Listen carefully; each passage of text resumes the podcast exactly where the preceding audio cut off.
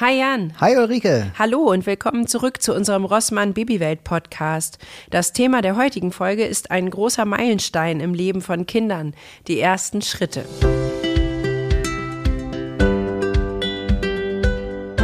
Ja, Jan, erzähl doch mal. Wie war das bei euren dreien so? Also, das weiß ich noch so genau. Ich kann mich so genau daran erinnern, dass ich gerade erstmal meine Frau angerufen musste.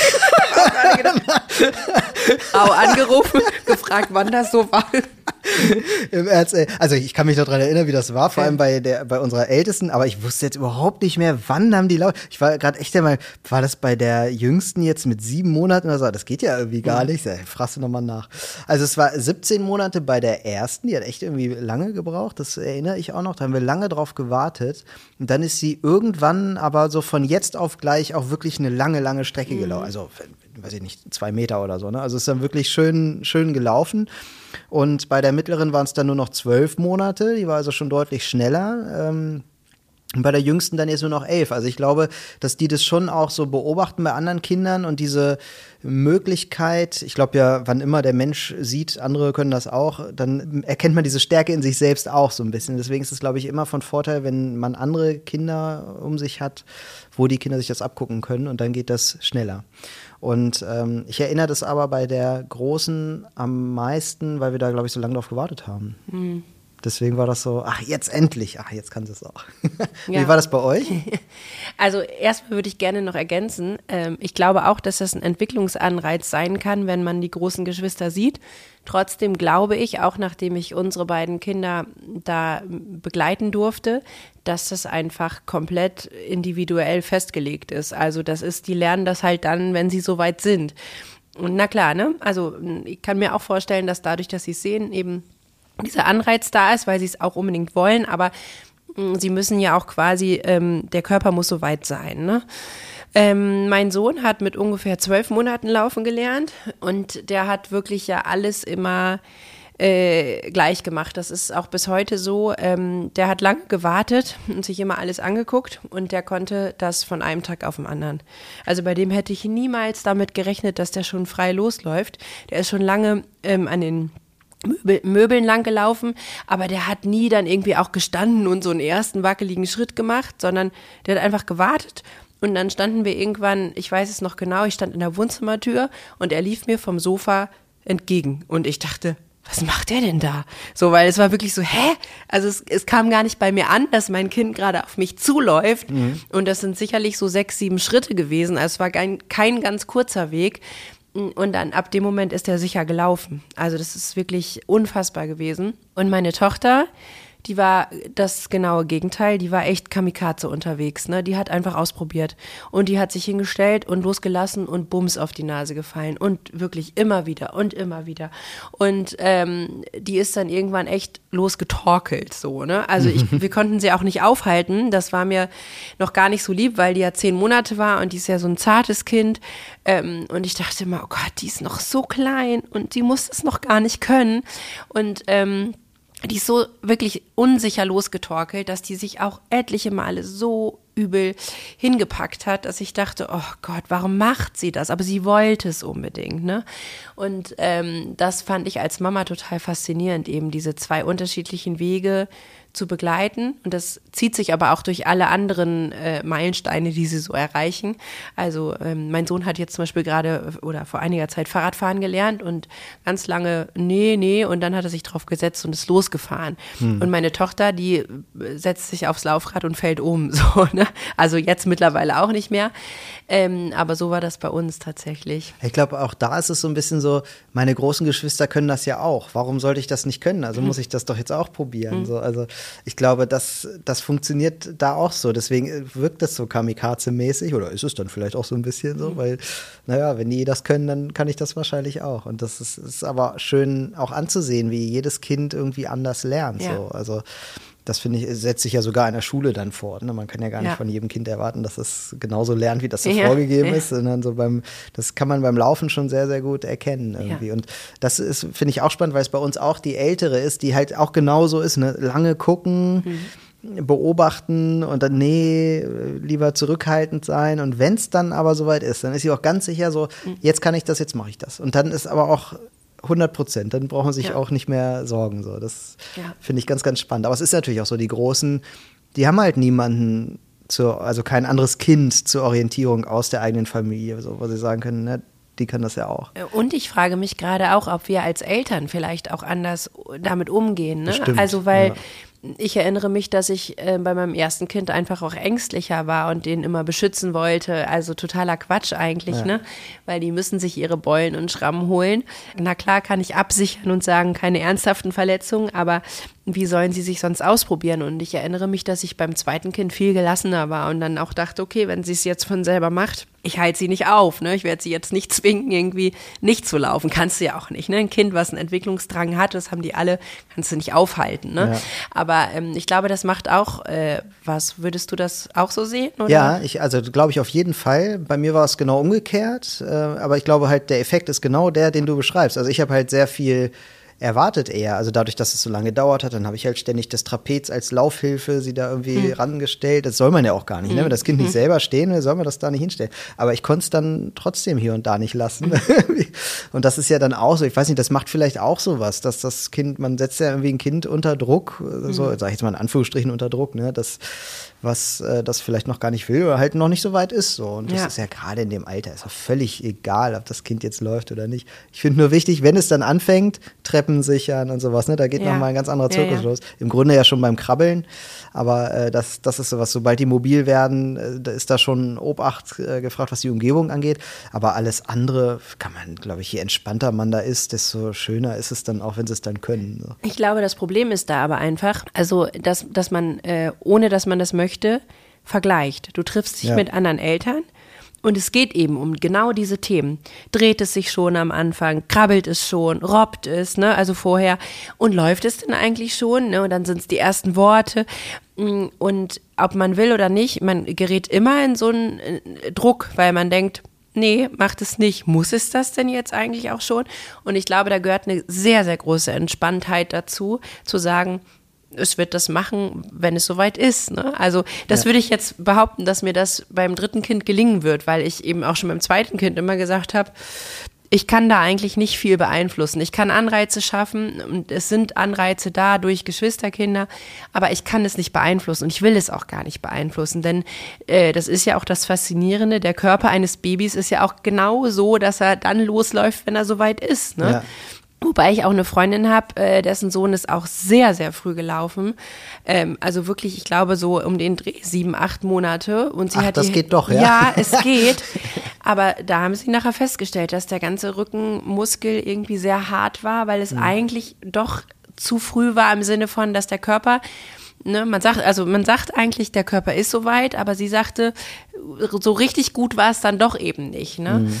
Und ähm, deswegen ist das bei mir auch immer so, dass wenn ich irgendwie Mütter oder Väter sehe, die ähm, mit den äh, Kindern laufen und die an der Hand haben und sagen, mach doch, mach doch, mach doch, mhm. dann äh, denke ich, ja, ich kann das verstehen, weil man natürlich auch darauf hinfiebert, aber eigentlich tut man dem Kind nichts Gutes, ne? weil ja, man die tatsächlich ja auch in ihrer natürlichen Bewegungsentwicklung stört. Das ist auch so schön, wenn man das Kind das erste Mal so, dann fassen die mit ihren Händen ja. so an die Zeigefinger. Also das ist ja auch irgendwie schön. Und aber du hast da vollkommen recht. Eigentlich sollen die das von alleine irgendwie ja. lernen, aus vollkommen eigenem Antrieb. Und bei manchen Kindern dauert das halt einfach sehr, sehr lange und das ist dann auch okay.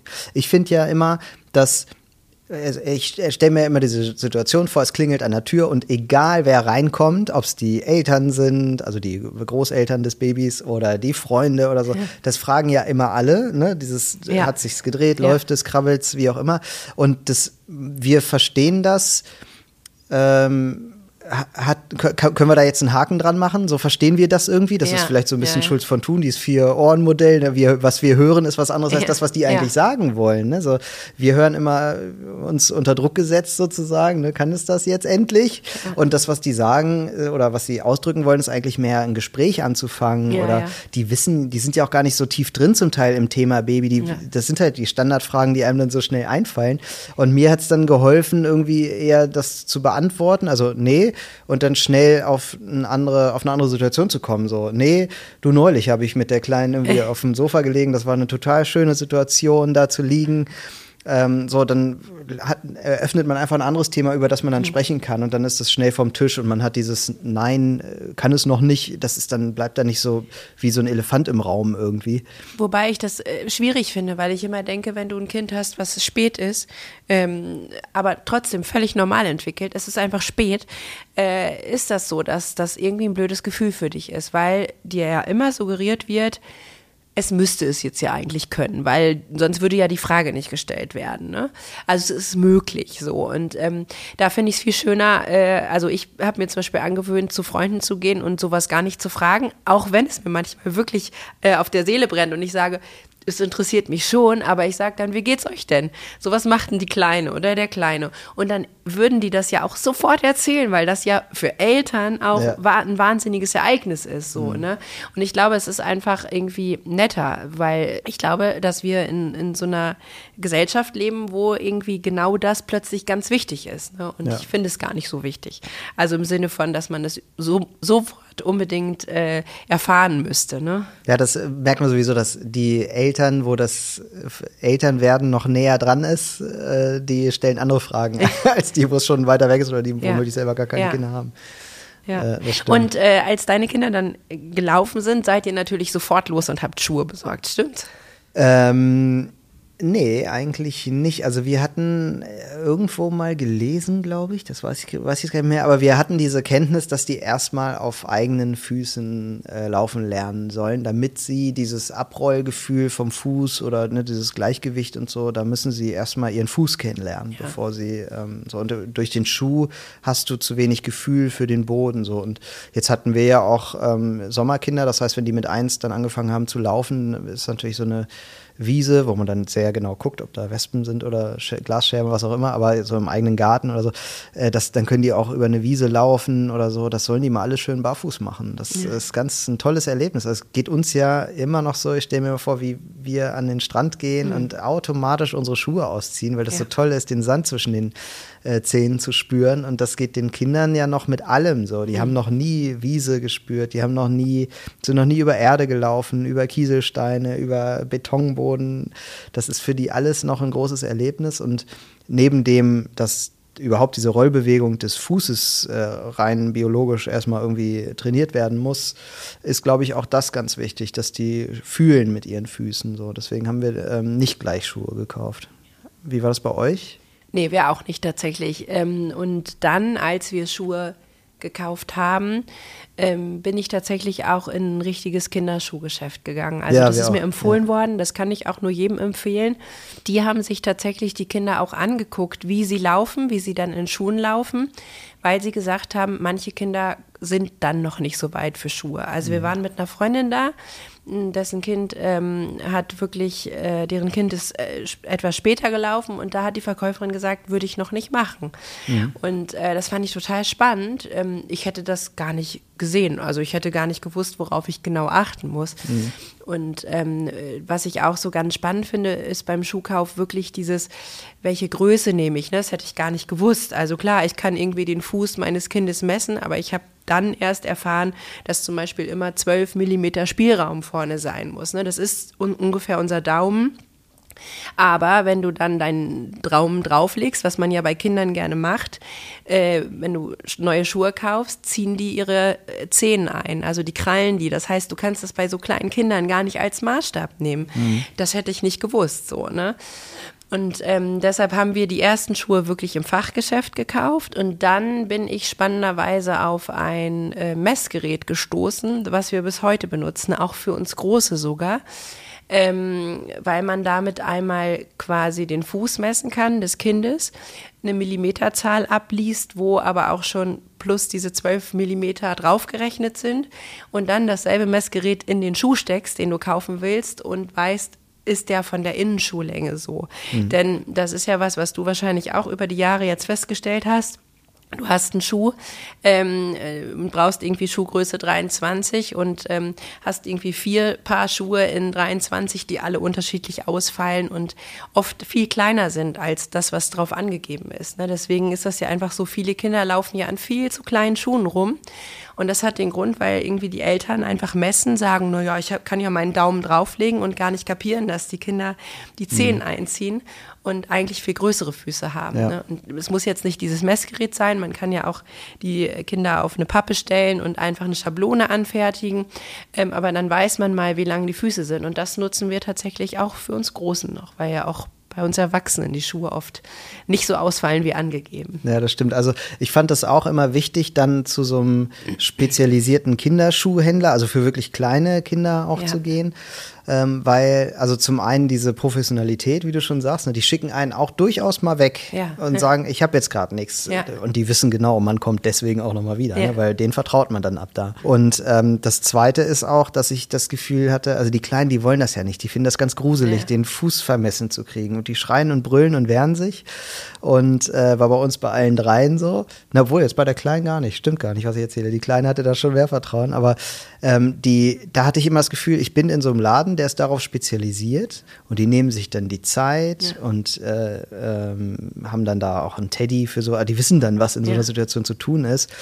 Und da habe ich kein schlechtes Gewissen dann. Wenn ich in so einem normalen Schuhladen bin, dann denke ich immer, oh, jetzt mache ich hier den ganzen Laden wild, weil mein Kind hier ja. rumbrüllt. Und da ist es halt nicht so. Allein das lohnt sich schon. Und äh, aber natürlich von unschlagbarem Wert ist die Beratung, muss man aber auch sagen, die bezahlt man natürlich auch mit. Das ja. muss man einfach so so sagen. Aber das würde ich auch gerade bei den ersten Schuhen immer wieder so machen, da lieber was Professionelles kaufen. Also das ist ja auch so, die haben ja auch dann eine bestimmte Sohle, diese Lauflernschuhe, ja, damit ja. die den Schön. Fuß komplett abrollen. Die Sohle hilft Weich. eben nicht beim Abrollen, sondern der Fuß macht das alleine. Das ist ganz wichtig. Das ist ja auch was, was wir uns als Erwachsene dann abgewöhnen. Also wir laufen im Grunde falsch oder trainieren uns wichtige Muskeln im Fuß ab, weil unsere Schuhe so schön bequem sind und wir die gar nicht mehr brauchen. Und das äh, wollen wir natürlich nicht von Anfang an so bei den Kindern schon, äh, ja. schon hervorrufen. Deswegen ist das ein ganz wichtiger Punkt. Alleine auch, wie äh, der Spann ist. Ne? Also das war bei meinem Sohn zum Beispiel, der hat einen sehr hohen Spann mhm. und braucht dann eine ganz andere Weite. Das hätte ich jetzt auch von selber gar nicht gewusst. Also ich habe das schon so gemacht, dass ich dann daraufhin selber Schuhe gekauft habe, weil ich grundlegend wusste, okay, so ist es, so kann kann ich es messen, ne, darauf muss ich achten. Ähm, da ist ja auch das große Thema ähm, gebrauchte Schuhe zum Beispiel, weil ja viele sagen, an den Schuh, an den Fuß kommt kein äh, gebrauchter Schuh. Ähm, das äh, machen wir zum Teil anders. Also wir kaufen gebrauchte Schuhe, ich gucke mir die aber sehr, sehr genau an. Ne? Mhm. Ne? Also solange die äh, Außensohle nicht komplett abgelaufen ist und gut aussieht und innen drin auch nicht das Fußbett komplett zu erkennen ist, kaufe ich auch meinen gebrauchten Schuh, insbesondere wenn es dann so Schuhe sind, die man nicht so häufig anzieht. Ne? Ähm, und was wir ganz neu für uns entdeckt haben, das werde ich jetzt auch beim äh, dritten Kind tatsächlich von Anfang an bevorzugen, sind diese Barfußschuhe. Mhm. Ähm, das ist wirklich was, das, äh, wo ich merke, meine Kinder fühlen sich so wohl, weil die vorne eine breitere Zehenbox haben, weil die ähm, konventionellen Schuhe oft ähm, tatsächlich sehr schmal sind vorne. Und ähm, die sind wirklich äh, vom Gefühl her wie barfuß. Also meine Kinder laufen wie deine auch total viel barfuß, auch zu Hause ganz viel, auch wenn sie Hausschuhe haben. Meistens werden die links liegen gelassen. Die lieben das. Das ist für die das höchste der Gefühle auch äh, in der Kita, wenn es dann heißt, ab 15 Grad Außentemperatur dürfen sie barfuß laufen, sind das die ersten, die da draußen barfuß laufen. Ähm, und diese Barfußschuhe suggerieren einem eben ein ähnliches Gefühl. Und wir haben das im letzten Jahr für uns entdeckt und ich muss sagen, meine Kinder haben freiwillig Schuhe angezogen und angelassen und haben das geliebt. Die wollten keine anderen Schuhe mehr anziehen. Mhm. Und das finde ich ist nochmal sowas, also muss man ausprobieren.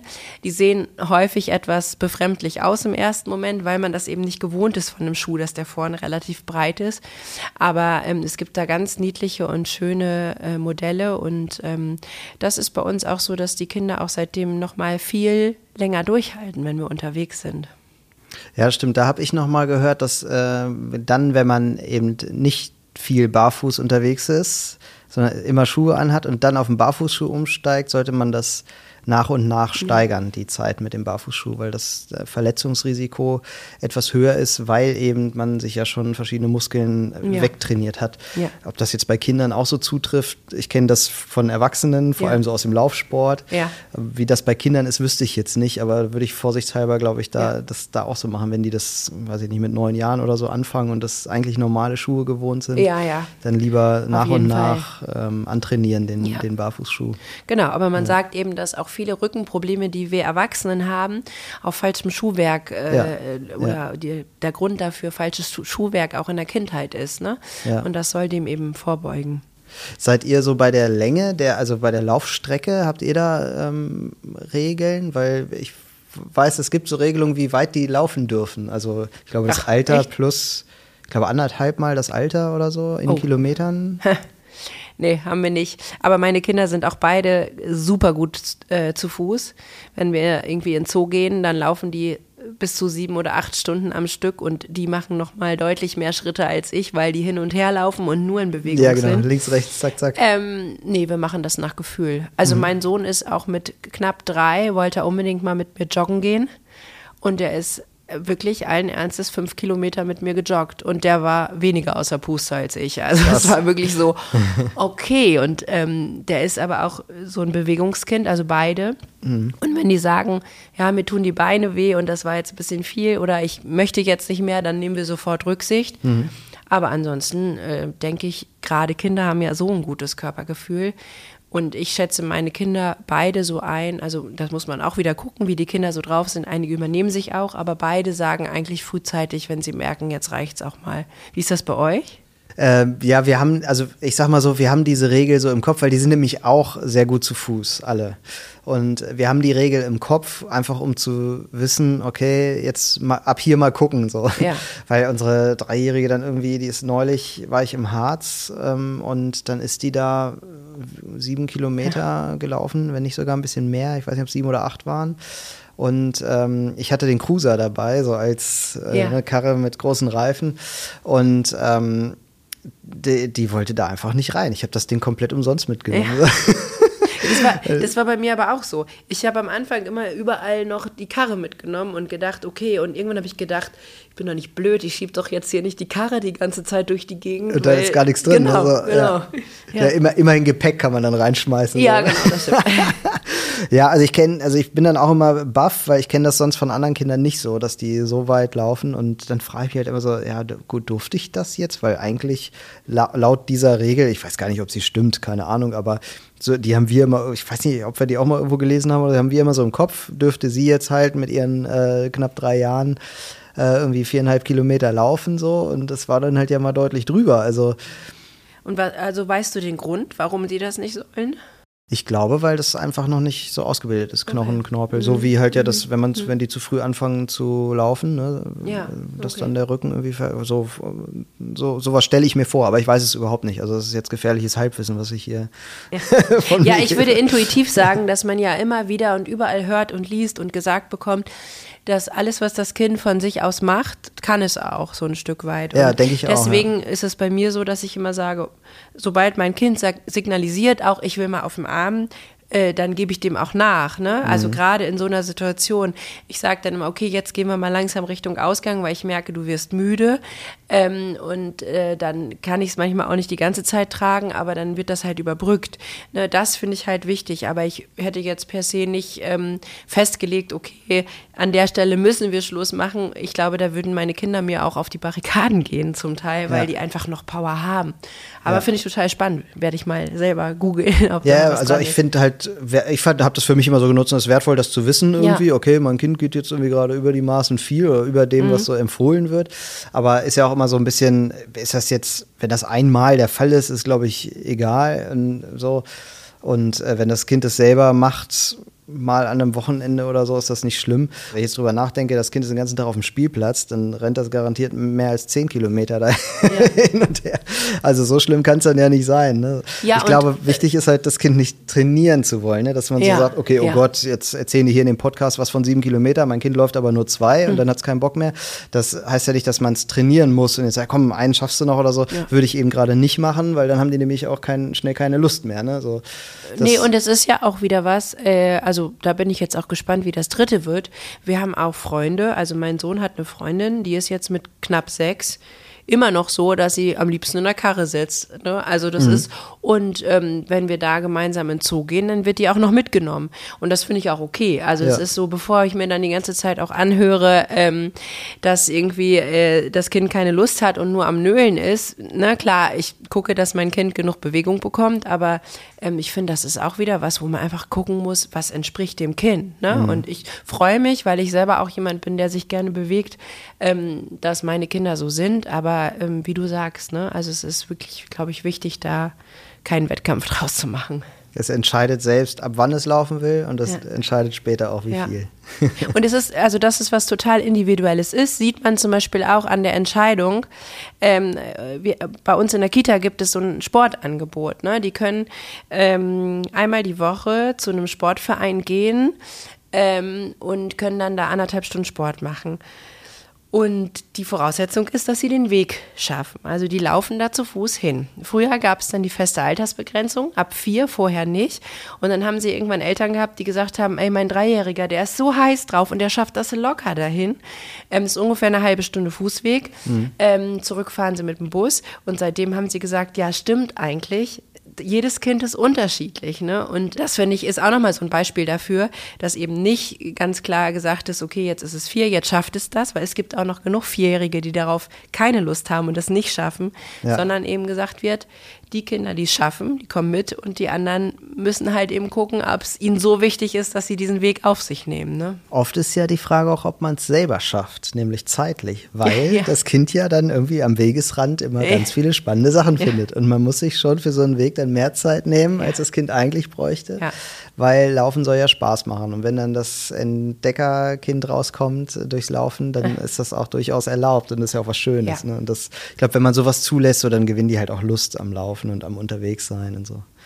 Ja, wir hoffen sehr, dass euch diese Rossmann Babywelt Podcast Folge gefallen hat. Und falls euch jetzt das Thema Laufen noch mehr interessiert, dann geht doch mal auf www.rossmann.de slash laufen-lernen. Da findet ihr noch mehr zum Thema Laufen lernen. Ja, und dann sagen wir Tschüss und bis bald. Tschüss. Ciao.